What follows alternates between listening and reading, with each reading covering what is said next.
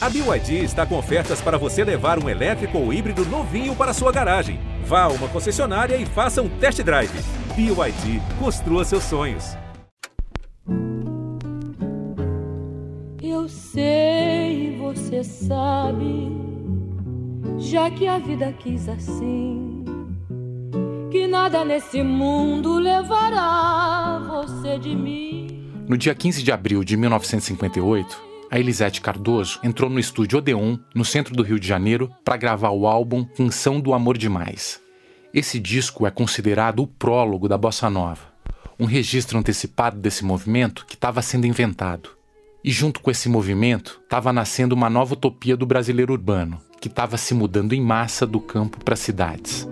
Por isso, meu amor, não tenha medo de sofrer, que todos os caminhos para você. Essa nova versão do brasileiro era moderna e cosmopolita. Uniu o avanço técnico das grandes cidades ao melhor da tradição rural e a cultura dos morros e da praia. Assim como o oceano, sol é belo com luar. Esse novo homem representava uma nova proposta de sociedade, inclusiva e solar. O Brasil do futuro ia vir desse caldo cultural europeu, indígena e africano. Tudo isso estava presente na bossa nova. Como viver sem ter amor não é viver. Não há você sem mim e eu não existo sem você. Mas no caminho desse país do futuro tinha um abismo social que dividia ele em dois. E um Brasil não podia existir sem o outro. Eu não existo sem você. Eu Não Existo Sem Você é a primeira faixa do lado B desse disco da Elisete Cardoso. O lado A começa com a famosíssima Chega de Saudade. Foi a primeira gravação dessa que é a música símbolo desse país da utopia. Enquanto o calçadão de Copacabana estava vivendo a fantasia do lado A do Brasil Bossa Nova que estava nascendo, nos aparelhos de rádio e nas bancas de jornal, o lado B estava roubando a cena. Os arquivos das rádios brasileiras, infelizmente, estão muito mal preservados. Mas a gente pediu para um locutor ler trechos de jornais da época, para você ter um gostinho do que era notícia. Tipo essa aqui, do mesmo dia que a Elisete Cardoso entrou no estúdio para dar o pontapé inicial na bossa nova. Jornal Última Hora, 15 de abril de 1958. Moradores do Leblon se unem para expulsar gangsters do bairro. Vamos lutar para que o Leblon não continue sendo palco de cenas deploráveis como a que assistimos em plena via pública, quando foi trucidado o gerente de um dos nossos cinemas por um dos inúmeros larápios que infestam o Rio. A Sociedade dos Amigos do Bairro vai interceder para que as autoridades policiais não deem tréguas aos marginais. Nesse lado B do Brasil, o que estava sendo gestado era uma figura que nunca mais ia sair do imaginário do Rio de Janeiro. É a figura do bandido. Para responder ao perigo que esse vilão representa, logo apareceu um contraponto. Uma outra figura, talvez ainda mais perigosa: o herói. Também naquele fim dos anos 50, a Polícia Civil criou um grupo especial de agentes que tinha carta branca para o extermínio dos malfeitores e para fazer uma limpeza geral na cidade e nos morros, como disseram os jornais. Esse era um grupo de mocinhos, de policiais heróis que iam proteger a população do Rio de Janeiro. Mas o que esse grupo trouxe não foi exatamente proteção. O que estava começando ali era a incorporação de um papel subterrâneo de limpeza social da polícia. Um pacto velado que a sociedade carioca estava começando a fazer e que ia trazer consequências cada vez mais complicadas com o passar do tempo. Entre elas, a milícia.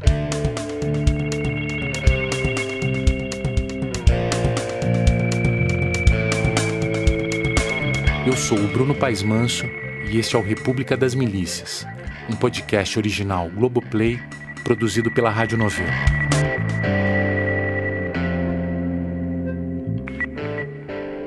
Para entender como as milícias chegaram a este ponto no Rio de Janeiro, eu precisava saber de onde elas vieram. Eu tinha que conhecer a evolução desse ideário dos grupos paramilitares, dessa série de regras violentas e de atividades criminosas que hoje está presente no dia a dia de milhões de pessoas. Então eu fiz um mergulho na pré-história das milícias. E eu encontrei a pessoa perfeita para embarcar nessa comigo. Ele está conectado ao universo do jornal que eu mais li para conhecer aquele Rio de 60 anos atrás. Última Hora era um jornal que, na editoria de política, tinha ligação com o getulismo e defendia as pautas dos trabalhadores. Já nas páginas policiais, as manchetes eram, por exemplo, Fuzilado teve os olhos arrancados, ou Executado mais um na Praça do Caiduro, ou ainda Gangue da Caveira mata homem de dois nomes. A redação desse jornal, estilo espreme sai sangue, foi o castigo para um menino que cometia um pequeno delito nas vielas do centro do Rio: jogar bola de cueca na rua. Então, foi em 58, na época só existia samba canção.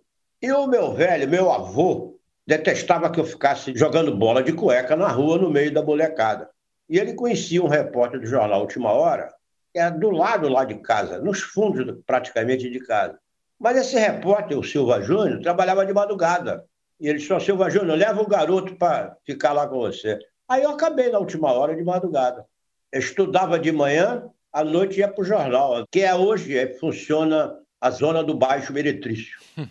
O prédio da última hora está lá ainda, é o principal prédio da zona. e você tinha que idade? 14 anos. 14 anos. Esse é o repórter Luarlindo Ernesto. 63 anos depois, ele ainda está nativa. Eu ligo meu computador às 5 e meia da manhã, desligo às 8 horas da noite, ah, trabalhando. Caramba. Apesar dos protestos da minha mulher. Eu faço dia a dia e, e tenho uma coluna semanal. Que coisa. Histórias do Luar. Você deve ser o jornalista com mais tempo nativa, né? Exato, é. O Luarlindo hoje é colunista no jornal O Dia. Na tela na minha frente, nessa videochamada, eu tinha encontrado justamente o que eu estava procurando uma janela para o submundo do Rio de Janeiro dos anos 50 e 60 e uma testemunha da evolução desse universo criminal. E eu fiquei nessa vida dos 14 até os 18 direto. Eu fui boêmio forçado por causa do horário no, do jornal. Aí eu cuidava de Botafogo até o final do Leblon. Era a minha área de atuação. Dentro desse setor dele, o Luarlindo ganhou uma missão. Ele tinha que retratar os gangsters que assustavam a Zona Sul. É, foi uma época dos grandes bandidos. Murilão, Micuçu, Pororoca, Praga de Mãe. Eu adoro esse apelido. Praga de Mãe. Coisa ruim. Olha só que maravilha. Mas eles não atacavam, vamos chamar de civis, eles não atacavam a população. O que, que eles faziam? Os grandes assaltos, os grandes roubos, não tinha assalto a ônibus, nem a bonde, não tinha assalto a transeunte, isso não tinha. Eram os grandes assaltos, os grandes golpes e os bandidos que respeitavam a população civil e respeitavam a polícia. Dá para notar a nostalgia que o Luarlindo sente desse tempo, né? Mas ali, no calor dos acontecimentos, os editores do jornal retratavam os bandidos como o horror.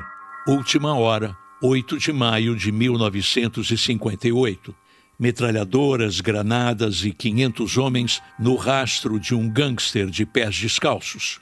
O morro está derrotando a polícia.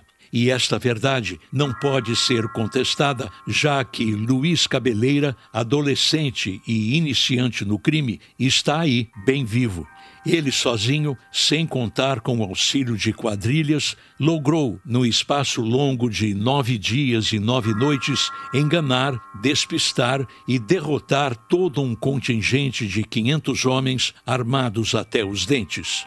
Esse foi só o começo da era dos grandes bandidos na cobertura da imprensa carioca. Dá para ver, pela perseguição ao cabeleira, que os jornais acompanhavam cada passo dos criminosos.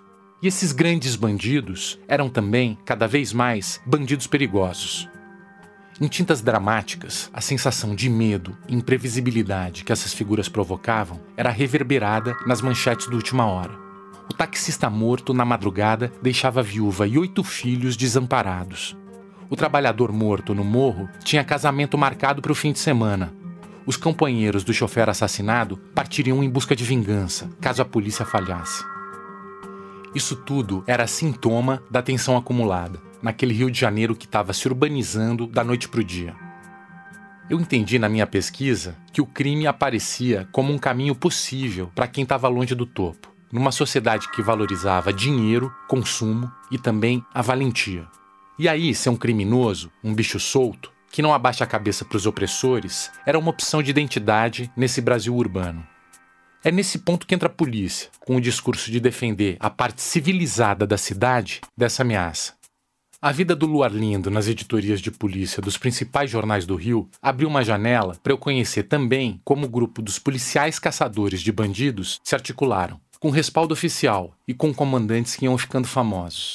Mas o Luar Lindo, o Malta, quando ele faz esse primeiro esquadrão, né, no final dos anos 50, ele monta um grupo para matar bandido, é isso? Tem Exatamente. esses dois? Todo mundo sabia que tinha um grupo que, ó, não mete a cara ali não, que o cara ali conhece o Malta, ou conhece a turma do Malta, ou conhece alguém ligado ao Malta. O Malta era o detetive Eurípides Malta de Sá.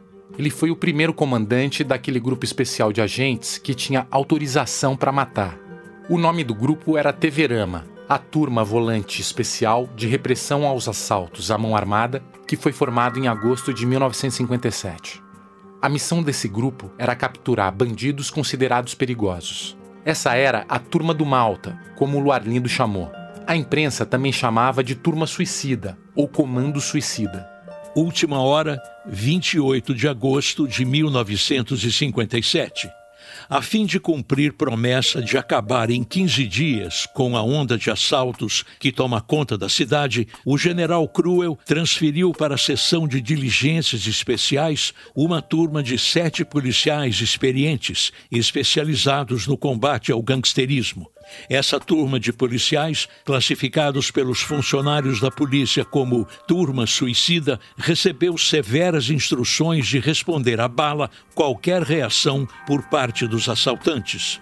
O general Cruel era Mauri Cruel, o chefe da polícia do Rio de Janeiro, que era então o Distrito Federal. Foi o Cruel quem chancelou a criação desse grupo, que nasceu com alto marketing pesado, porque essa era uma turma suicida, mas de suicidas que não morriam, só matavam. Talvez por isso, um tempo depois, os jornais deram outro nome para o grupo, que acabou pegando: o Esquadrão da Morte. Junto com o Esquadrão, outro termo tomou conta da imprensa carioca nessa época: as caçadas. E o Luarlindo acompanhou uma caçada, que tem a ver com a fundação do Esquadrão da Morte, mais famoso da história do Rio. Eu trabalhei no caso da morte do Lecoq e em seguida na morte do cara de cavalo. Foi tudo em seguida, foi a maior caçada policial do Brasil. Aqui vale relembrar esses nomes que são parte da crônica policial brasileira. Primeiro, o Milton Lecoque de Oliveira, investigador, chefe da delegacia de vigilância, morto numa troca de tiros que envolveu o cara de cavalo. Muita gente morreu por causa dessa morte. Depois tem o cara de cavalo, o criminoso Manuel Moreira, morto numa caçada que durou semanas. O cara de cavalo era um bandido pé de chinelo é, e tinha uma mulher na zona. Ele era o cafetão de uma mulher, que eu esqueci o nome dela. E toda noite ele ia de táxi, saía do Morro dos Macacos, em Vila Isabel, ia na zona, na Presidente Vargas, ali onde hoje é o prédio da Prefeitura do Rio de Janeiro. Tanto é que o apelido é Piranhão, que ali funcionava a zona do Baixo Meretriz. Ele pegava a mulher e voltava para o morro. O Cuia chamou a polícia. Acontece que esse tal Cuia era amigo do chefe da delegacia de vigilância, o Milton Lecoque. Se não fosse por isso, por mexer com um amigo do Lecoque, o cara de cavalo provavelmente ia continuar sendo um bandido pé de chinelo. Só que a partir daí, tudo mudou. Esses amigos, Lecoque, Jacaré, Cartola, tinha mais um outro agora que eu não lembro. Aí foram no carro dos quatro policiais, no Fusquinha do Lecoque, ficaram de tocaia para pegar o cara de cavalo, que foi apontado pelo Cuia. Só que na hora que parelharam o Fusquinha com quatro homens grandões para pegar o táxi, aqueles Chevrolet antigo, 1940, que eram os táxis da época no Rio de Janeiro, o motorista, cara de cavalo atrás com a mulher, na 28 de setembro, emparelhou o Fusca com esse Chevrolet grandão e alguém do Fusca atirou em direção ao cara de cavalo no táxi. O tiro atingiu o Lecoque, matou o Lecoque. Imagina essa cena de perseguição numa das ruas mais movimentadas de Vila Isabel, berço do samba carioca. Quatro policiais à paisana no Fusquinha do Lecoque, fechando o táxi onde o cara de cavalo estava. E um dos policiais, de dentro do Fusquinha do Lecoque, acaba atingindo ele. Fogo amigo, como se diz. Só que essa morte, a morte do Milton Lecoque, pelo próprio parceiro policial, vai levar à fundação de um movimento que ia durar décadas a Escuderie Lecoq. um grupo de policiais assassinos com articulações no judiciário e na política. E pensar que o que estava na origem desse movimento era um policial morto por outro policial numa ação desastrada. Ninguém falou em fogo amigo. A morte do Lecoq botaram na conta do cara de cavalo. E aí pronto. Começou a encrenca a partir daí. Depois da morte do Lecoq, os policiais saíram em busca de vingança. E o extermínio de criminosos virou uma bandeira defendida publicamente nos jornais. Em 29 de agosto de 1964, Última Hora publicou uma carta-manifesto intitulado 10 a 1 O Preço. Esse 10 a 1 era o preço que os policiais anunciavam que iam cobrar para cada policial alvejado. Quer dizer, para cada policial atingido, 10 bandidos iam rodar. 10 por 1. Compreendeu, Lecoq? Trabalhamos no anonimato enquanto a cidade dorme, sem cobertura de televisão, sem entrevista, sem demagogia. Espere, Lecoq. Amanhã será outro dia. A caçada recebeu amplo destaque na imprensa. Aliás, a tradição das perseguições hipermediáticas começou nessa época. E o Luar Lindo acompanhou todos os lances da busca ao cara de cavalo. Dois mil policiais participaram, mas um deles se destacou. Em um momento da nossa conversa, eu mostrei para o Luar Lindo a capa de uma revista do começo dos anos 60. O rosto dele se iluminou. Perpétuo de Freitas, vulgo é. ou índio. É. O detetive Perpétuo era uma espécie de contraponto do Milton Lecoq. Eu vi mais de uma reportagem falando que era só o Perpétuo chegar para a criançada no morro correr e pular em volta dele. No panteão dos heróis da imprensa carioca, o Perpétuo era uma espécie de policial do bem. O Perpétuo era de uma outra ala da polícia tinha a ala do Lecoque e tinha a ala do Perpétuo. Galchão de dois metros de altura, e que tinha um conhecimento profundo da bandidagem, dos pés de chinelo aos maiores. E o cara de cavalo sabia que ia morrer. Mandou um recado ao Perpétuo que queria se entregar para ficar vivo. Então, numa madrugada, onde hoje é o prédio da Universidade do Estado do Rio, era a favela do Esqueleto entre Maracanã e Vila Isabel. A reunião para cara de cavalo se entregar foi na birosca do Manel. E eu estava lá. Alguém da polícia me avisou: olha, vai para o esqueleto que vai ter novidade lá. E estava todo mundo na caçada ao cara de cavalo. Fui para lá. Encontrei Perpétuo na birosca e ficamos lá aguardando a chegada do cara de cavalo. Nisso aparece uma turma de policiais da invernada de Olaria, a Invernada de Olaria era o nome de uma delegacia famosa que ficava, é claro, no bairro de Olaria, mais precisamente na rua Paranapanema 793. Aliás, esse é o mesmo endereço do 16º Batalhão da PM, que já já vai virar assunto nesse podcast. Mas o fato é que a rua Paranapanema fica a 10 quilômetros do ponto de encontro de Perpétuo com cara de cavalo. Então, o que que esses policiais estavam fazendo lá? Não tinha nada com ele. Mas os caras apareceram lá. Um dos policiais, que tinha seis meses de polícia, Jorge Galante Gomes, franzino como eu, baixinho como eu, e começou a discutir com o Perpétuo. O Perpétuo, ah, vocês vão embora que vocês estão atrapalhando o meu trabalho. O Galante não gostou e disse uma frase que permanece até hoje na minha mente. O vento que venta lá, venta cá. E partiu para cima do Perpétuo. Parecia Davi e Golias.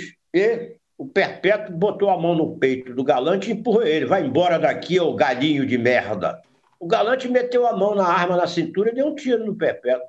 O tiro pegou abaixo da axila, atravessou os pulmões, coração e o Perpétuo caiu. E eu saí correndo para ir socorrer ele. Mas ele estava dando já as golfadas de sangue. E o Castro, outro policial, que chefiava a turma da Invernal de Olaria, pegou o galante, vamos embora daqui, e tirou o galante de dentro da birosca. Pô, eu vi que o Perpétuo já estava morto. O pescoço dele no meu braço esquerdo, eu tentando reanimá-lo. Bom, ele está morto. Ele morreu nos meus braços. Lá. Dois policiais, o Lecoque e o Perpétuo, foram mortos por dois outros policiais. E o cara de cavalo levou a culpa por essas duas mortes, sem nunca ter disparado a arma. É, juntou a morte do Lecoque, a morte do Perpétuo e, no meio, o cara de cavalo. Aí é que foi uma desgraceira cara só, de cavalo só... vai morrer. A partir daí, a caçada ao cara de cavalo virou também uma caçada para a imprensa. E você ajuda, inclusive, na localização do cara de cavalo, né? na, na sua apuração. Ele, né? Três vezes. O cara de cavalo escapou por incompetência da polícia. Na terceira vez, ele tinha se escondido num sítiozinho daquele bem caidinho, um casebre, em Cabo Frio, dos pais de uma amiga da mulher do cara de cavalo. Essa mulher passava as informações para gente. Aí nós chegamos na polícia, ó, tem a localização dele. Você estava na noite que a polícia chegou na casa? A gente estava hum. junto. Tinha policial federal, tinha policial civil, de várias delegacias, tudo amigo do Lecoque. Então, uh, o trato era sem matança, vai prender o cara. Que o Ivo americano, ele usava uma metralhadora Thompson. Você tem a ideia daqueles filmes Os Intocáveis? Lata de goiabada? Lata de goiabada. Foi um dos primeiros a atirar no cara de cavalo, que não reagiu. E todo mundo atirou no cara já morto, todo mundo atirando no cara. Acho que aqui vale frisar isso que o Luarlindo disse, que o Manuel Moreira, o cara de cavalo, não reagiu. Mas olha como saiu no jornal. Última hora, 5 de outubro de 1964. Como uma fera enjaulada, vendo pela janela entreaberta e pelas frestas bocas e mais bocas de fuzis e metralhadoras, cara de cavalo soltou uma imprecação terrível e foi ele próprio quem começou a atirar praguejando. Atirem, cachorros, atirem para matar, mas antes eu levo um para o inferno. O cara de cavalo foi morto com mais de 100 tiros, 25 na barriga. Nenhum dos policiais foi ferido. Um deles, o Sivuca, disse que o umbigo do cara ficou colado na parede. Depois de morto, o cara de cavalo foi homenageado pelo Hélio Oiticica. Talvez você se lembre de uma bandeira com um ladrão de banco estirado no chão, perfurado de balas, com os dizeres: seja marginal, seja herói. Essa obra acabou virando um emblema da contracultura e do tropicalismo. Quer dizer, o Oiticica captou o temor de muita gente. Tinha um certo sentimento revolucionário nesses grandes bandidos, que dava para eles uma hora de mártires. Isso também precisava ser combatido. É triste que a mistura utópica cantada pela bossa nova, entre o rural e o urbano, entre a tradição e a vanguarda, não tenha produzido a harmonia sonhada nas cidades. Ao contrário, o que a gente vê nesse novo Brasil urbanizado é um conflito aberto entre o Brasil que se enxergava moderno contra aquele que era visto como a representação do atraso e da incivilidade. E essa era uma divisão por classe e por raça. O estigma dos perigosos pesava principalmente sobre os pobres e os negros. A distância entre esses Brasis ganhou nessa época uma marca violenta, uma marca que vai atravessar gerações. E em 65 é criada a Escuderia Lecoq, né? Era, era um clube de irmãozinhos 98% de policiais, mas tinha juízes, promotores, jornalistas, bandidos, contraventores, tinha. Era uma irmandade. E essa irmandade tinha um adesivo no vidro traseiro dos carros, cada um no seu carro particular. Aí já sabia que aquele era irmãozinho, e era tudo numerado. Quer dizer, um conhecia o outro, pelo, e eu fulano, pelo número. O símbolo da Scuderie Lecoq que estava nesses adesivos era uma caveira com duas tíbias cruzadas e as iniciais E M. É claro que era Esquadrão da Morte, mas se você perguntasse, eles iam jurar que era esquadrão motorizado. Foi nessa época que começaram a aparecer cadáveres nos arredores da cidade, com um fio de nylon em volta do pescoço e um bilhete em cima do corpo, com esse símbolo da escuderie. Mas tinha o objetivo de defender a cidade do crime, essa coisa de extermínio também fazia parte? Não. Não. Isso aí foi inventado, né? Não é para defender a sociedade. Mentira, não tem nada disso.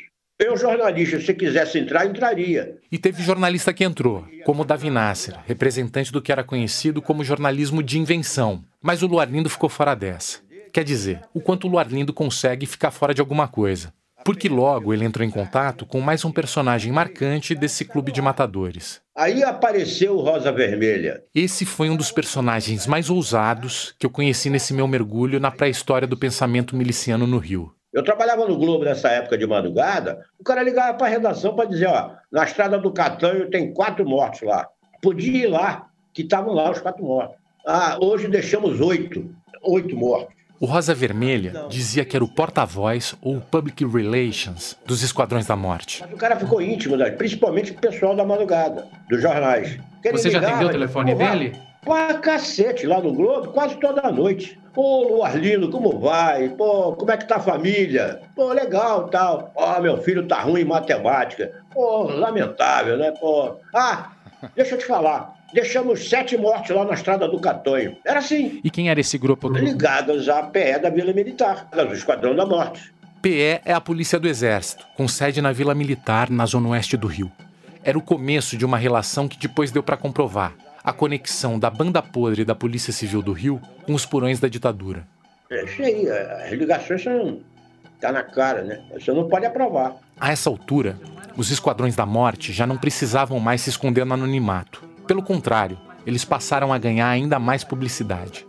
Em julho de 1969, o estado da Guanabara criou mais um esquadrão de policiais de elite, o Grupo de Operações Especiais. Era uma tropa do estado, mas eles nem disfarçavam. O símbolo era o mesmo da Escuderie Lecoq e dos esquadrões, as tíbias cruzadas e a caveira. O governo ofereceu à imprensa até um apelido para a nova geração de policiais candidatos a heróis do asfalto: os Doze Homens de Ouro. Tinha uma justificativa oficial para esse grupo era acabar com os assaltos na madrugada, principalmente taxistas.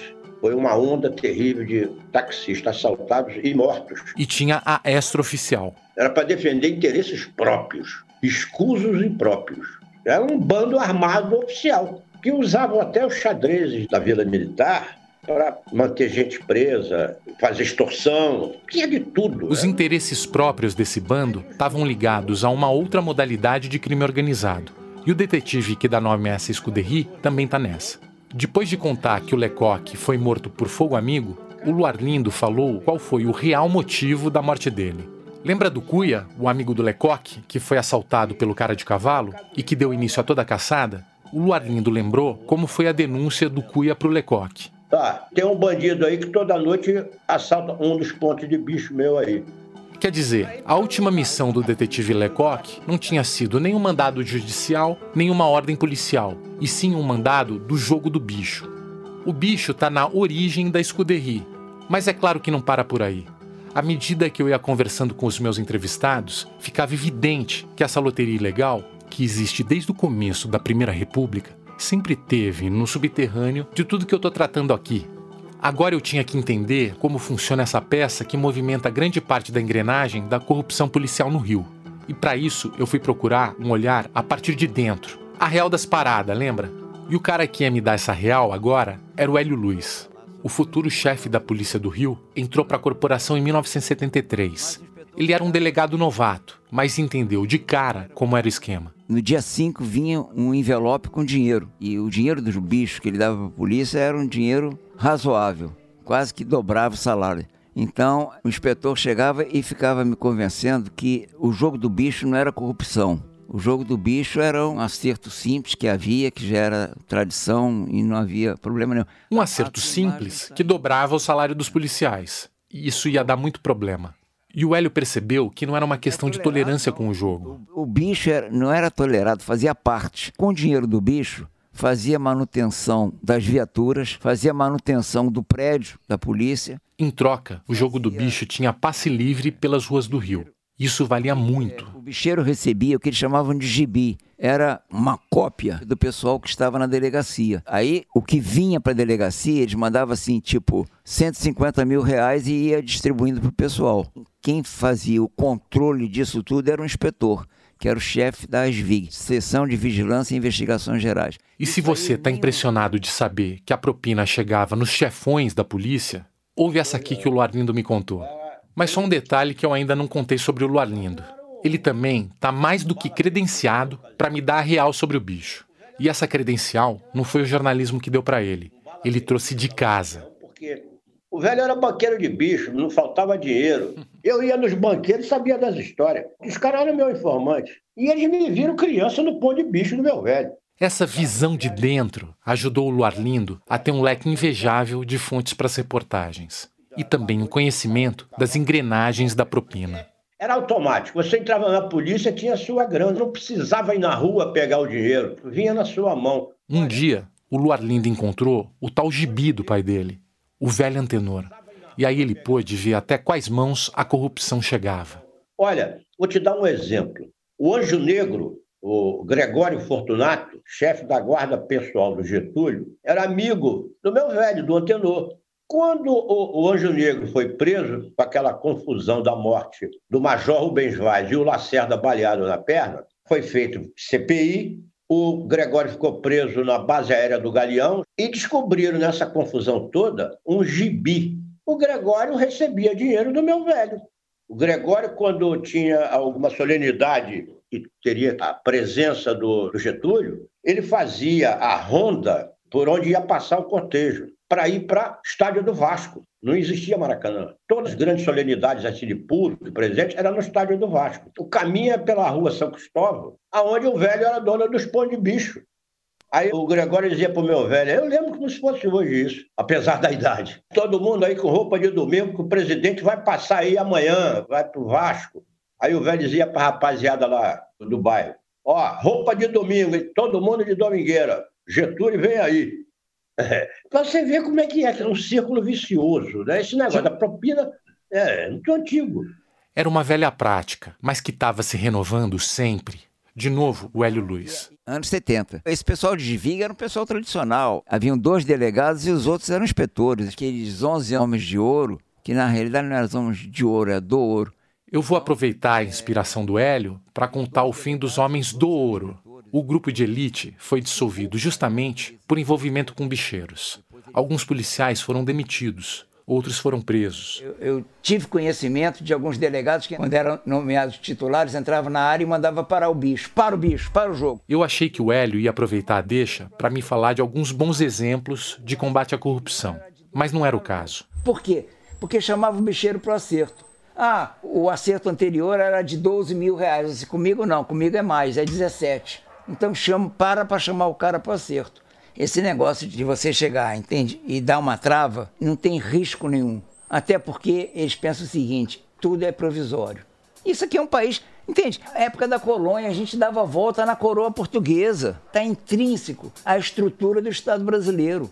Então, não tem hoje, tira férias, daqui a três meses gasta o que economizou e daqui a três meses volta a funcionar. Nesse ponto do meu mergulho na pré-história das milícias, estava fácil de concordar com o Hélio já virou lugar comum dizer que a promiscuidade da polícia com o crime organizado é estrutural. Mas naquele Rio de décadas atrás, tinha novidade nisso. E à medida que os heróis iam invadindo o que seria o terreno dos vilões, até mesmo os criminosos ficavam revoltados. O mais conhecido deles foi o Lúcio Flávio Vilar Lírio. E aqui a gente não está falando de qualquer criminoso, ou de um criminoso qualquer. O Lúcio Flávio foi um bandido famoso, ladrão de carros e bancos. Ele tinha fama de ser um criminoso inteligente. Os jornais fizeram até um teste de QI nele, que estava na moda. Deu 131, acima da média. O Lúcio Flávio também tinha fama de roubar só dos ricos e de só atirar para se defender. Ele dizia que só entrou para o crime porque não conseguiu se candidatar a vereador em 1968 por causa do golpe de 64. O Lúcio Flávio foi preso dezenas de vezes e respondeu a 530 processos por roubo e estelionato e ele fugiu da cadeia 32 vezes. E como conseguiu fugir tantas vezes dos presídios? Grana, meu amigo. Você pensa que é fácil pular muro de presídio, é? Só eu sei a grana que isso me custou. Aqui a gente está ouvindo a reencenação de uma entrevista famosa do Lúcio Flávio, do filme Lúcio Flávio, Passageiro da Agonia, do Hector Babenco. Quem facilitou as suas fugas? Tem gente da polícia que me deu cobertura. Como funciona a sua sociedade com esses elementos? Se a gente não dá o que eles pedem, a gente aparece boiando. Eu roubo dinheiro de banco, que é dinheiro que não tem dono. Se eu preciso da grana, eu vou lá e tomo ela. Por isso é que eu sou bandido. Eu nunca saí para assaltar banco pensando em matar alguém, não. Agora os nossos amiguinhos não só ganham, como tem alvará para sair matando por aí. E aí ele fala a frase pela qual ficou marcado. Falando claro, polícia é polícia, bandido é bandido. Na vida real, o Lúcio Flávio ainda completou a frase dele. Polícia e bandido são que nem água e óleo, não devem se misturar. Uma coisa é certa: se fosse do jeito que o Lúcio queria, esse podcast e boa parte dos temas que eu pesquiso não ia existir. O Lúcio Flávio foi morto em 1975, aos 31 anos, dentro do presídio Hélio Gomes, esfaqueado por um companheiro de cela. Briga de cadeia, será? Talvez. Mas o Lúcio Flávio tinha sido um colaborador importante nas investigações sobre o Esquadrão da Morte e até ajudou a levar para a cadeia alguns dos integrantes, ele tinha outro depoimento marcado para testemunhar contra o esquadrão, só que ele foi assassinado antes. A pergunta é: quem matou Lúcio Flávio? Até porque, poucos meses mais tarde, o companheiro de cela que esfaqueou ele também foi eliminado no mesmo presídio. Uma das hipóteses para o crime até virou título de outro filme: Eu Matei Lúcio Flávio. Esse filme tem como protagonista um desses homens de ouro, ou do ouro, que não por coincidência foi um dos membros do esquadrão denunciados pelo Lúcio Flávio. O policial Mariel Mariscot foi um dos dez homens de ouro da polícia, respondeu a sete processos. O Mariel Mariscot ficou conhecido pelos relacionamentos com mulheres famosas, como a atriz Darlene Glória e Elsa de Castro. Em 1979, dois anos depois do filme do Hector Babenco, a vida do Mariscot tinha gabaritado ele para virar protagonista desse outro filme, que é uma espécie de reflexo invertido do retrato do Lúcio Flávio. O personagem principal do Eu Matei Lúcio Flávio é o ex-salva-vidas e agora policial Mariel Mariscote, só mudando um pouquinho a escrita do sobrenome. E quem interpretava o Mariscot era o Jesse Valadão, esse ícone do machão conservador no cinema brasileiro. O filme foi produzido pelo próprio Valadão e dirigido pelo Antônio Calmon. Mas se os créditos da autoria fossem para o Rosa Vermelha, eu não ia me surpreender. É que o filme é uma ode aos valores dos esquadrões. E as referências ao Public Relations do Esquadrão da Morte estão por tudo. Tem uma cena em que o Mariel está recebendo treinamento de tiro. O alvo é aqui, aqui e aqui! Agora procurem sempre o coração e façam o sangue desabrochar como uma rosa vermelha. Esse seria o filme perfeito para o RP do Esquadrão passar num cineminha, para vender as ideias dele, porque tá mesmo tudo ali. Tem execução a sangue frio, como na cena em que o Mariscot atende uma ocorrência de assalto numa farmácia da Zona Sul. Tá legal. Eu me rendo.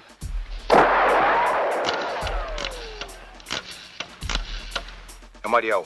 Pode mandar o rabecão e a perícia. Tem exaltação da ditadura e o Mariscot salvando um militar de um atentado terrorista.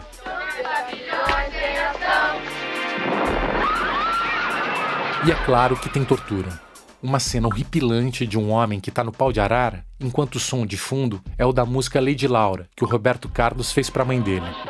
Marginal tem mais é que morrer. E tem a ideia central que o esquadrão tenta defender por trás de tudo que ele faz. A defesa de que bandido não é gente. Eu não estou exagerando, e não é uma coisa sutil. Nessa cena aqui, um instrutor está treinando um grupo de policiais e resume a filosofia dos esquadrões. O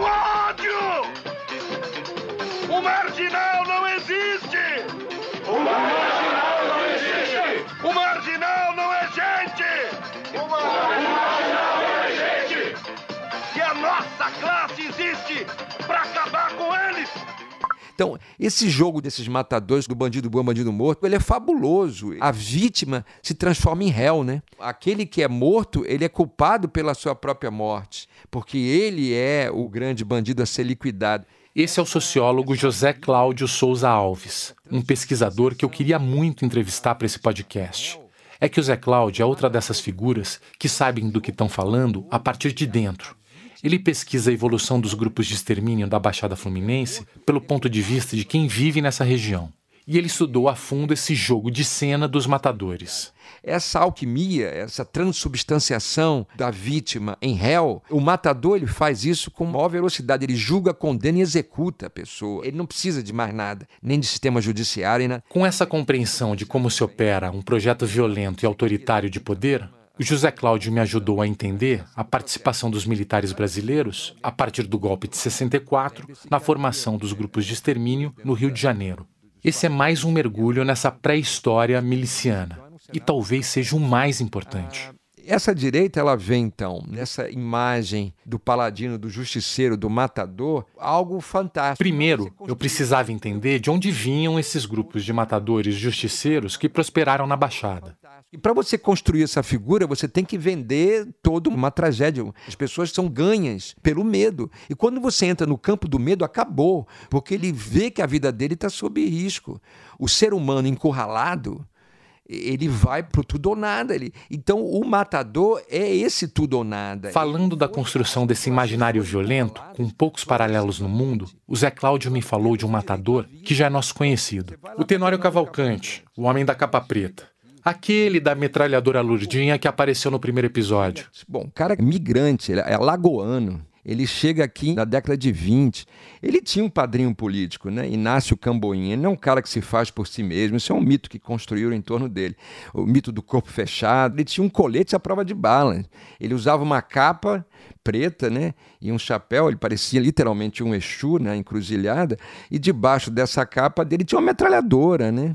Então, mas ele é uma construção muito peculiar dessa lógica da violência. Ele era um dos poucos, talvez na história do mundo, um dos poucos parlamentares que ia para uma sessão parlamentar com uma arma de cano longo debaixo da roupa, né? com uma metralhadora. Isso é uma loucura. É uma imagem simbólica fabulosa que é utilizada na Baixada pelos matadores na década de 60. Os grupos de extermínio retomam esse uso da violência como grande recurso de solução de problemas políticos na Baixada e hoje a milícia. Então você tem aí um acúmulo do capital criminoso, né? O José Cláudio me ajudou a mapear esses acúmulos. Não tem como não pensar que é justamente o que a gente está fazendo aqui nesse podcast. Ouvindo Zé Cláudio fazendo conexões entre o passado e o presente, foi ficando claro para mim que cada novo personagem que surgia era também um novo ponto de acúmulo de capital criminal. E de tempos em tempos, esses acúmulos apareciam de uma forma bem concreta. O encontro entre dois personagens, um vindo do submundo da polícia e outro dos porões da ditadura, vai definir alguns aspectos cruciais na evolução do crime no Rio. Para começar, a história do jogo do bicho. E depois, a vida do próprio Marial Mariscou, o principal símbolo de uma geração de policiais heróis no Rio de Janeiro. Em comum, nessas duas tramas, tem um capitão do Exército, o capitão Guimarães. O capitão Guimarães ainda era capitão da ativa do Exército Brasileiro. Nessa época conheceu o Letrinha. Tá certo, o Letrinha ainda não tinha aparecido aqui, mas você já vai ver porque ele era importante. De novo, o Luarlindo. A escuderia Lecoq foi criada pelo Daniel Letrinha, que era o detetive-chefe da seção de capturas da Polícia, que mais tarde veio a ser sócio do Capitão Guimarães, na contravenção e no contrabando.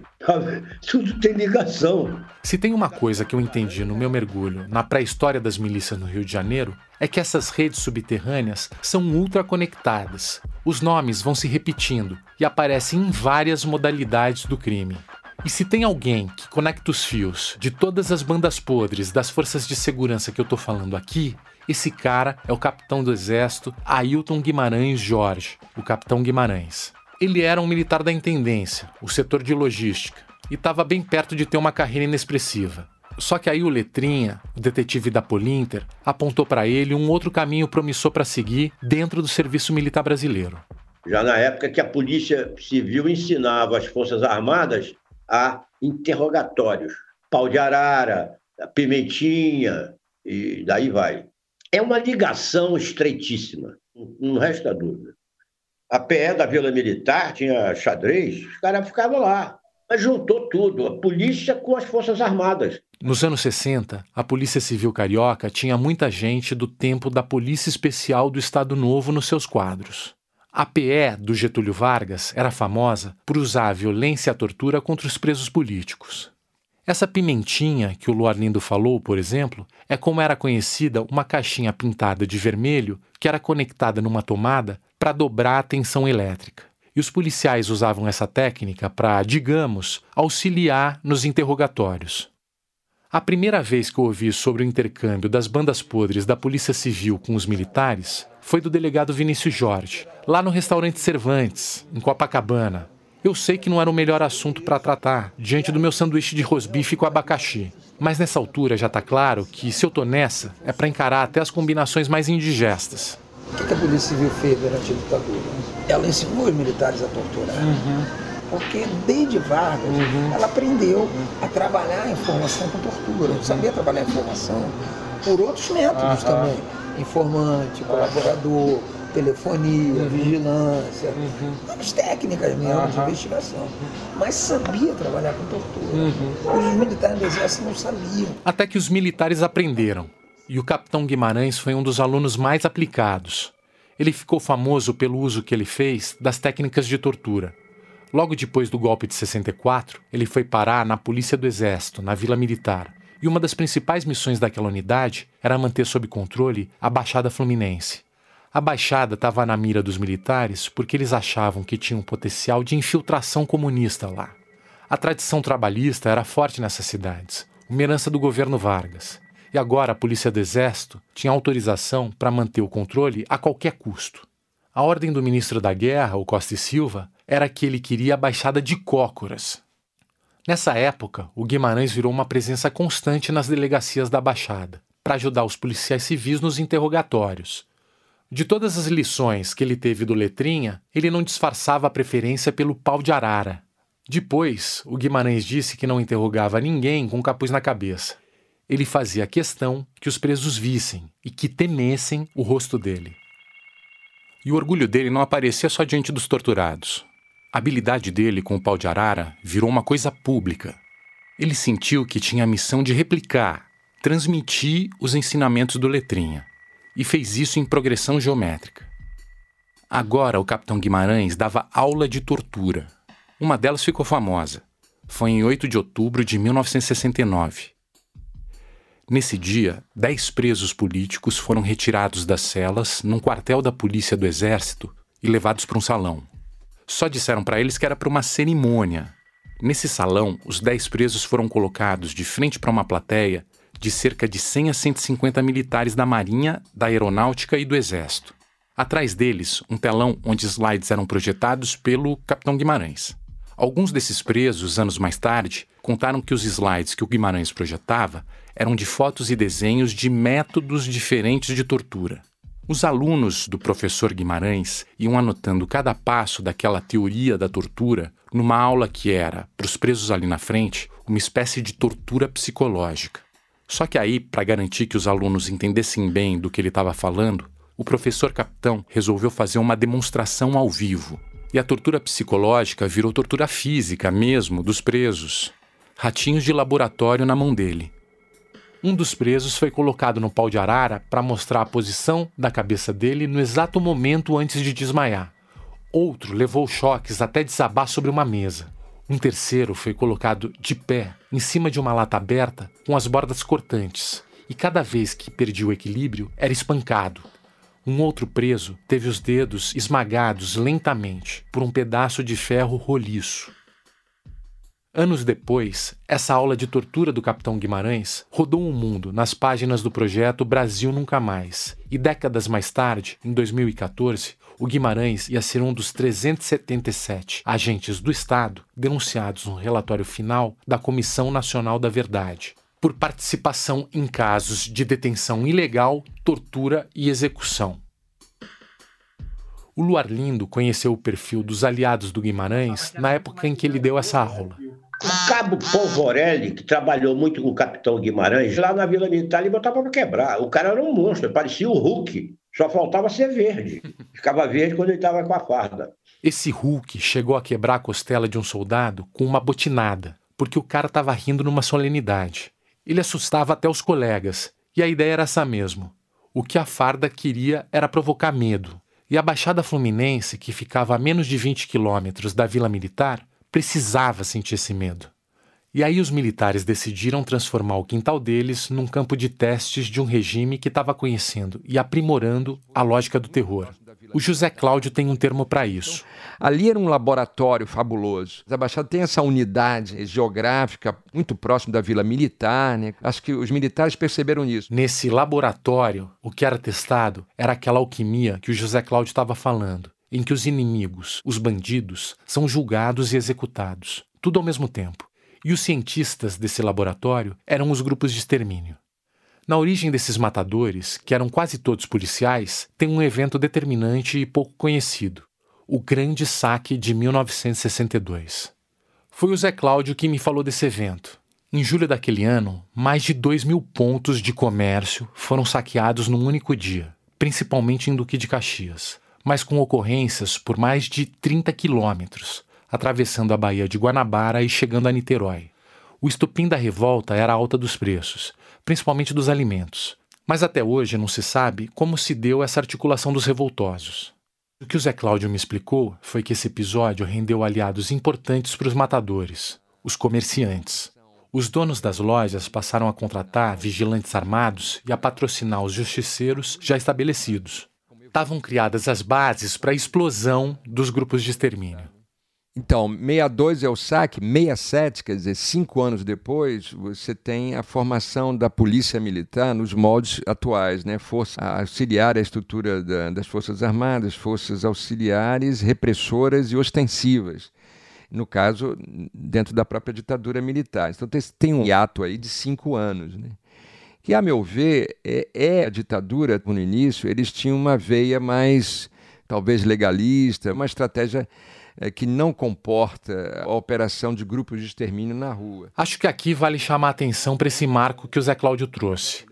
Para ele, 1967 é o ano exato em que começam os grupos de extermínio.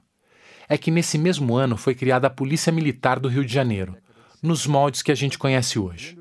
Começo da ditadura, eles tentaram ensaiar um modelo de intervenção pelo campo político, como sendo isso capaz de dar a eles o controle populacional, controle de ruas, impedimento da oposição, impedimento de movimentos sociais. A partir de 67, eles estabelecem, a partir então da estrutura da PM, uma dimensão de controle de rua e de execução, morte mesmo de pessoas. Aí a radicalização dentro da estrutura. Eles vão dizer: não, não interessa mais esse fair play, esse jogo limpo. Eles optam por uma estrutura muito mais agressiva e violenta. A Baixada Fluminense é um dos grandes eixos populacionais. Nova Iguaçu era a oitava cidade mais populosa do país. Se somasse com Duque de Caxias, São João do Meriti, esse eixo mais urbanizado da Baixada, nós estamos falando aí, sei lá, do terceiro núcleo populacional do país, talvez, em termos de concentração, né? Uma periferia extremamente populosa. Para manter sob controle essa região populosa, pobre e bem próxima do QG do regime, os militares decidiram turbinar a repressão usando uma estrutura que já estava presente pelo Rio de Janeiro todo. De novo, o delegado Vinícius Jorge. Como a Polícia Civil ficou muito concentrada na informação, uhum. ele joga a PM para a rua com a desculpa de que era para fazer policiamento preventivo ostensivo. Uhum. Mentira, ah, para ter longa-manos capilarizada de informação. Sei. O Exército operou muito com os bicheiros na ditadura é militar. Porque cada aranha do uhum. bicho era um ponto de informação para a SNE. Olha só. Entendeu? Então, a capilaridade da informação era os pontos de bicho. Cara, isso, é, isso é Só é que isso é uma capilaridade estática. Sei. Uhum. A PM não sabia fazer policiamento preventivo extensivo, nunca, fez. nunca fez. Ela, desde 1809, uhum. na Guarda Real, ela era uma tropa quartelada de choque. Uhum. Aí, de repente, do dia para noite, uhum, 68 para Coloca todo mundo na rua. Só que isso é uma capilaridade. Agora, a sombra do SNI, o Serviço Nacional de Informações, alcançava uma penetração impressionante. E com isso, claro, muito poder. O jogo do bicho não é desmontado, ele é mantido. Né? Tem um relato sobre isso de uma reunião com todos os membros do Jogo do Bicho, inclusive com o Capo, Castor de Andrade, aqui no Rio de Janeiro, aonde se bate o martelo, é um acordo. O acordo era, não vamos desmontar o Jogo do Bicho com uma condição, vocês vão dar informações das ruas para gente. Cada banquinha do Jogo do Bicho é um X9 vai dar informação das ruas para quem está se movimentando. Então, essa estrutura ilegal que a ditadura lança a mão, ela é a, a, grande sacação de uma estrutura totalitária de poder. Ela abre mão desse fair play. Com os apontadores do bicho ajudando a vigiar as ruas, os militares não só abriram mão do jogo limpo, esse jogo passou a ser o mais sujo possível eu vou abrir mão desse jogo democrático, eu vou adotar os princípios de guerra não convencionais, mas que estavam vindo da França, das guerras na Indonésia e na Coreia, todo o controle sobre informações, sobre veiculação de dados, sobre notícias, operações psicológicas para desestruturar dimensões insurgentes, né? e também o uso das dimensões ilegais. E entre os princípios dessa guerra, tem um que continua muito em voga hoje a Guerra Cultural. No Carnaval de 1975, a Beija-Flor de Nilópolis levou o samba O Grande Decênio a Marquês de Sapucaí. Eu vou ler aqui um trechinho do samba enredo, abre aspas. É de novo o Carnaval. Para o samba, este é o maior prêmio. E o Beija-Flor vem exaltar, com galhardia, o grande decênio. Do nosso Brasil que segue avante, pelo céu, mar e terra. Fecha aspas. Até aí tudo normal, né? Um samba enredo genérico. Mas aí vem as seguintes estrofes. Abre aspas.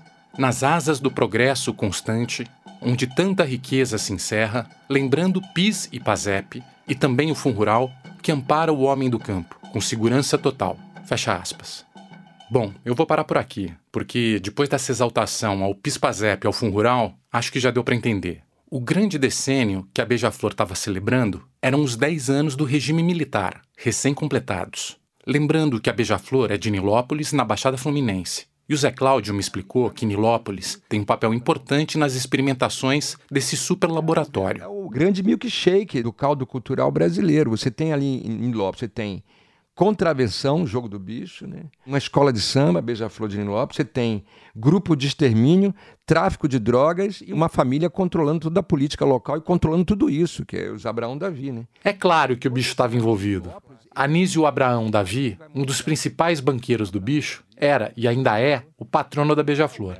Escola de samba e time de futebol, como talvez você já saiba, são as formas que os bicheiros encontram para tentar se legitimar socialmente. Eles tentam fazer parecer que a loteria ilegal é só outra forma de expressão cultural, como se a própria ilegalidade do jogo não fizesse com que ele só pudesse existir dentro da lógica de uma polícia corrupta. Então, quando você analisa Nilópolis, ele é um microcosmos perfeito do que a ditadura foi capaz de fazer e até os dias de hoje eles estão no poder, nunca saíram do poder. Os Abraão Davi emergem porque a própria escola de samba, nesse momento de disputa cultural, já de uma guerra sem quartéis, uma guerra nas ruas, com grupo de extermínio, isso já no início dos anos 70, né? Então você tem samba de enredo enaltecendo as, os benefícios que a ditadura trouxe. É só você... Essa é uma manifestação daquilo que eu e o Vinícius Jorge chamamos, no primeiro episódio, episódio de coronelismo metropolitano. O voto na Baixada nunca deixou de eleger candidatos ligados à contravenção e aos grupos de extermínio, mesmo depois da redemocratização. Naquele ano de 1975, com o samba enredo exaltando o Pispazep, a Beija-Flor teve um resultado pífio no carnaval. Ficou em sétimo. Já no desfile seguinte, em 76, a escola de Nilópolis recuperou o atraso convocou o carnavalesco Joãozinho 30 e logo no ano de estreia dele, a Beija-Flor foi campeã. O enredo era sonhar com o Rei da Leão. Depois do regime militar, era hora de homenagear o bicho. E mesmo quando a ditadura não era protagonista na avenida, ela marcava presença no camarote do bicheiro. O braço direito do Anísio Abraão Davi era o policial civil da ativa Luiz Cláudio de Azeredo Viana, o doutor Luizinho, que era um dos integrantes da Casa da Morte, o principal núcleo de tortura da ditadura no Rio de Janeiro. E como as conexões do submundo só se multiplicam, quem recrutou o Dr. Luizinho para a Casa da Morte tinha sido o coronel do Exército Paulo Malhães, um dos principais nomes dos porões do Rio. O Malhães também fez parte da tropa do Anísio na década de 70 e mais tarde acabou virando líder de um grupo de extermínio. Dava para ficar listando conexões aqui até amanhã, mas eu vou trazer só mais uma. Quem também dava cobertura policial para o Anísio era o delegado Sérgio Rodrigues, aquele responsável pela caçada ao cara de cavalo anos antes. Todas essas ligações eram conhecidas pelo Exército, e eu sei disso porque esses dados todos eu consegui em relatórios de inteligência dos militares da época. Mas mesmo assim, não acontecia nada com os envolvidos. Muitos anos antes de ser chefe da Polícia Civil do Rio, o Hélio Luiz circulou pelas delegacias da Baixada e viveu de dentro essa cultura do extermínio e da impunidade. Eu tenho 74 anos, sou velho, então eu sou da época de grupo de extermínio. Então, o grupo de extermínio era isso, entende? O pessoal chegava, assaltava lá naquela área, juntavam lá os comerciantes, dava dinheiro para alguém, eles chegam lá e vala com os caras. Era simples. Eu trabalhei em Campo Grande, Santa Cruz, que era o limite, e tinha a delegacia de Itaguaí. A gente se dava com o delegado de Itaguaí lá e disse: ah, aqui não tem esse negócio não. Vocês fazem muito papel, aqui não tem negócio de papel não. Roubou aqui já sabe onde é que vai parar. Foi tanta gente para vala pelas mãos dos grupos de extermínio que a Baixada Fluminense virou um dos lugares mais violentos do mundo. Nos anos 70 e 80 saíram reportagens chamando a região de a capital mundial do homicídio. O jogo sujo estava dando resultado. Aqui de novo, o Zé Cláudio. A estrutura é simples: você ganha dinheiro do comércio e dos empresários para financiar uma limpeza social. Os políticos também dão esse dinheiro para liquidar os seus opositores nessa área. E, por outro lado, se tivesse algum risco de investigação, a ditadura militar entrava para dar o suporte político no momento do julgamento, das investigações. Com a certeza da impunidade, era hora de faturar. O delegado Vinícius Jorge explicou essa lógica numa dimensão mais individual e apresentou mais uma gíria carioca esperta. Alguém vai ficar matando no 0800? Não. Tu acha que o cara vai ficar sequestrando, torturando, matando no 0800? Uhum. Não existe isso. Ele vai cobrar a conta de alguma maneira. Uhum. Ele vai cobrar. E a conta chegava de várias formas. A banda podre das forças de segurança não queria lucrar só com a proteção dos bicheiros. Os policiais, com mais, digamos, visão de negócio, perceberam uma oportunidade ali. Você só podia manter aquela área com homicídio. O jogo do bicho não inicia com a contravenção do jogo. O jogo do bicho inicia com homicídio, porque como é que você vai determinar uma área geográfica e não vai haver concorrência?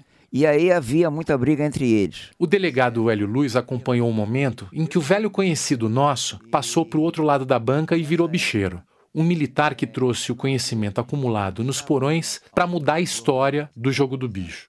Só houve organização no jogo do bicho quando o capitão Guimarães, o capitão Guimarães foi do DOI, do DOI ele teve contato com a polícia, participou de contrabando, disputou o contrabando com o pessoal da aeronáutica lá na área de Mangaratiba. O capitão Guimarães, que entrou para a história como professor de técnicas de tortura, arrumou um bico contrabandeando mercadorias variadas: uísque, perfume, calças e jaquetas jeans. Só que logo de cara ele encontrou um concorrente. Ele era do exército e começou a disputar o controle do contrabando com o pessoal da aeronáutica lá da base de Santa Cruz. Aí ele se aproximou da Polícia Civil. O esquema era o da mineração, que a gente já viu aqui no primeiro episódio. O capitão, junto com outros oficiais do Exército, mineravam, quer dizer, extorquiam, as quadrilhas de contrabandistas, formadas em sua maioria por policiais civis e militares. A barganha era fácil: ou eles liberavam parte da carga, ou eram denunciados. Em uma só noite de mineração, o Guimarães tirava de 2 a 3 mil dólares em mercadorias mais de três meses de salário, sem falar nos contatos que ele fez e que eram até mais valiosos. E da Polícia Civil foi a ponte para ele se aproximar dos bicheiros. O Castor também participava do contrabando lá de Mangaratiba. O capitão Guimarães entrou para o jogo, apesar da cara feia de alguns, e isso aí modificou muito o jogo do bicho. Aí o jogo do bicho passou a ser crime organizado. E o único crime organizado no Brasil, ilegal, é o jogo do bicho. O resto não é crime organizado. A grande sacada do Guimarães foi convencer a cúpula do bicho de que a estrutura do jogo era fragmentada demais. Uma das características do crime organizado é a cartelização ele não era cartelizado. Então havia muita disputa, muita briga entre eles, normalmente nos limites, né? O lado direito da rua era de um, o lado esquerdo da outra, um pegava o outro. O capitão Guimarães ajudou o bicho a definir limites claros para o território dos chefes do bicho. Os bicheiros menores, ou aqueles que não respeitavam esses limites, desapareceram quando vem a cartelização, acaba a disputa diária. Eles definiram a área de cada um e isso existe até hoje. O bicheiro morre, mas ninguém mexe na área dele. A família do Castor está brigando. O Paulinho, filho, se não me engano, foi morto pelo Rogério, que era sobrinho, que achava que tinha que ficar. É disputa do inventário. A área do Castor é preservada até hoje. Eu entrei na polícia em 73, era uma área. Até hoje é a mesma área e ninguém entra e ninguém conquista território. É cartelizado. Aquilo ali é deles. A jogada criou as condições para a contravenção ganhar a escala que tem hoje. E tentar alterar os limites definidos pelo cartel pode ser uma jogada de alto risco. Foi numa dessas que outro protagonista aqui desse episódio chegou ao fim: o Mariel Mariscou. Isso porque ele decidiu bater de frente com quem? Com o próprio Guimarães. Olha, foi o olho grande de querer entrar na contravenção. Alguns policiais queriam uma participação maior. Como? Entrando de sociedade com os banqueiros de bicho. O Mariel também queria uns pontos de bicho, não só pegando aquele suborno mensal. Então ele queria os pontos de bicho em Niterói, que era do capitão Guimarães. Só podia acabar em morte. O erro do Marisco foi achar que podia seguir o mesmo caminho do Guimarães, mas nem o capitão e nem a cúpula concordavam com a ideia de dividir mais o território. O Marisco estava tentando negociar pontos de pequenos bicheiros em Niterói, uma das áreas do Guimarães, e foi o fim da linha para o ex-homem de ouro da polícia carioca. O Marisco estava saindo de um carro no centro do Rio, na frente da banca de um dos bicheiros da cúpula, quando foi alvejado. Morreu com sete tiros nas costas. Todos os olhos se voltaram, claro, para o capitão Guimarães, mas a autoria do crime nunca ficou comprovada. As experiências do capital criminal iam se acumulando e não tinham desperdício. Os aprendizados iam se somando. É como se o subterrâneo do Rio de Janeiro fosse ficando cada vez mais denso, mais concentrado, e a capacidade do crime cada vez maior. Um aprende com o outro, nada é perdido. A, a, ditadura ela estabelece um novo patamar, a meu ver. Os homens de ouro eles operavam, e o Escuderia Lecoq opera, numa dimensão ainda muito acanhada. Né? Matava-se pessoas, é claro, mas eles ainda tinham um controle meio limitado em termos de controle territorial, em termos de atuação. Os grupos de extermínio, não eles vão se espraiar. A estrutura da polícia militar como um todo, ela passa a ser acionada. Então, na década de 70, na Baixada, você tem uma explosão. Números são assustadores. Nunca se viu isso na história do país. Né? Eles estão numa ascensão dentro da década de 70 espantosa, de número de mortos. Né? Isso a escuderia nem os Homens de Ouro foram capazes de produzir jamais. Isso superado na década de 70 já superou isso, deixou para trás na poeira. Enquanto o lado A do Brasil Bossa Nova olhava para as curvas no calçadão, o lado B não parava de evoluir. Como o Rio de Janeiro sempre ficou recluso na sua cidade maravilhosa, nas suas praias, não olhando para o que tem depois do Rebouças, muito menos olhando para o que tem na direção da Avenida Brasil ou da Dutra, isso aí esquece, nem existe. Essa galera não percebeu efetivamente que todos esses elementos históricos se configurando numa periferia muito próxima poderia ensejar uma formação criminal, política, cultural, social, que são as milícias, no caso, como evolução desses grupos que estão emergindo na ditadura militar. Né? E você tem o acúmulo dos grupos de extermínio ao longo de cinco décadas, isso vai dar informações preciosíssimas sobre territórios, sobre entrada e saída de comunidades, favelas de periferias, sobre lideranças políticas que estão nessa área. Então, esse acúmulo se dá dentro da milícia para uma superação. Então, ela chega num patamar, a meu ver, incomparável com esses grupos anteriores. O domínio do território ganhou um papel central na organização do crime do Rio, seja para o bicho, seja para a milícia anos depois. Mas no meio do caminho tinha essa outra força, que estava chegando com tudo no final dos anos 70. E para nenhuma outra modalidade de crime no Rio, a questão do território, que marcou profundamente o futuro da cidade, foi tão importante. Drogas de armas, drogas de armas. Há 63 anos na ativa, o repórter Luarlindo Ernesto foi testemunha ocular de como as disputas territoriais foram parar no centro de tudo. O Rio Amazonas de dinheiro que é drogas e armas. Você vê tiroteio no Rio de Janeiro, o que se gasta de chumbo, porra, uma loucura. É munição de dar inveja para qualquer terrorista aí, da Líbia, não sei de onde. É muita munição, mas é muita. E é um negócio caro e pesado. Uma carga de munição, de fuzil, é um peso estúpido. E os caras têm munição a dar com pau. Tudo em função drogas e armas. A droga chegou um pouquinho antes das armas. Uma roda viva de contravenção, com corrupção, com polícia, com bandido, com drogas, com armas. Vai tudo, vai tudo junto no mesmo barco. É nesse barco que eu vou subir, no próximo episódio do República das Milícias eu vou embarcar bem no meio desse rio Amazonas de drogas e de armas, para entender o que, que essa nova roda viva vem fazendo no Rio nas últimas décadas. Vai começar a Guerra dos Tronos no Rio de Janeiro.